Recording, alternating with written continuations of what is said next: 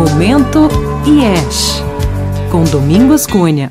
Personalidade 5. Uma criança que sentiu que não era vista e não recebeu atenção e manifestações afetivas e por isso não aprendeu a lidar com as emoções. Compreendeu que não vinha amor e se acostumou a viver sem esperar nada de.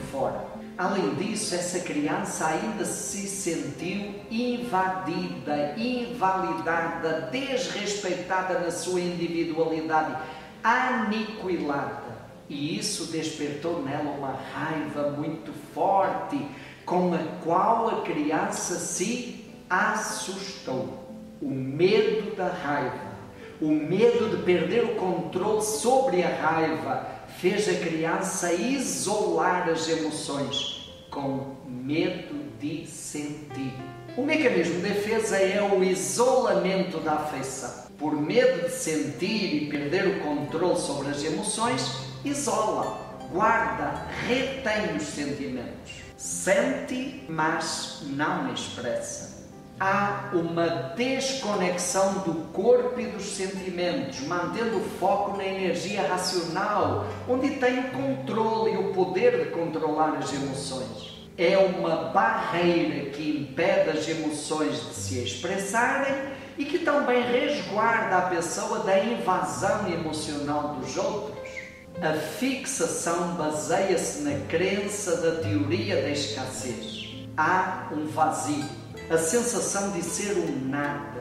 E não adianta esperar nada de fora porque não vem. E preciso reter a energia emocional e usá-la no modo economia. Por outro lado, eu preciso manter as emoções sob o controle mental. Os sentimentos precisam passar pela peneira racional, serem analisados, contidos e controlados como que a conta gotas. O Enneagrama chama isso de mesquinhez, no sentido de retenção e contenção. Não deixar fluir a energia afetiva livremente por causa daquele medo de perder o controle sobre as emoções, especialmente sobre a raiva. A pessoa se torna vítima dessa armadilha Quanto mais isola as suas emoções, mais o vazio emocional aumenta.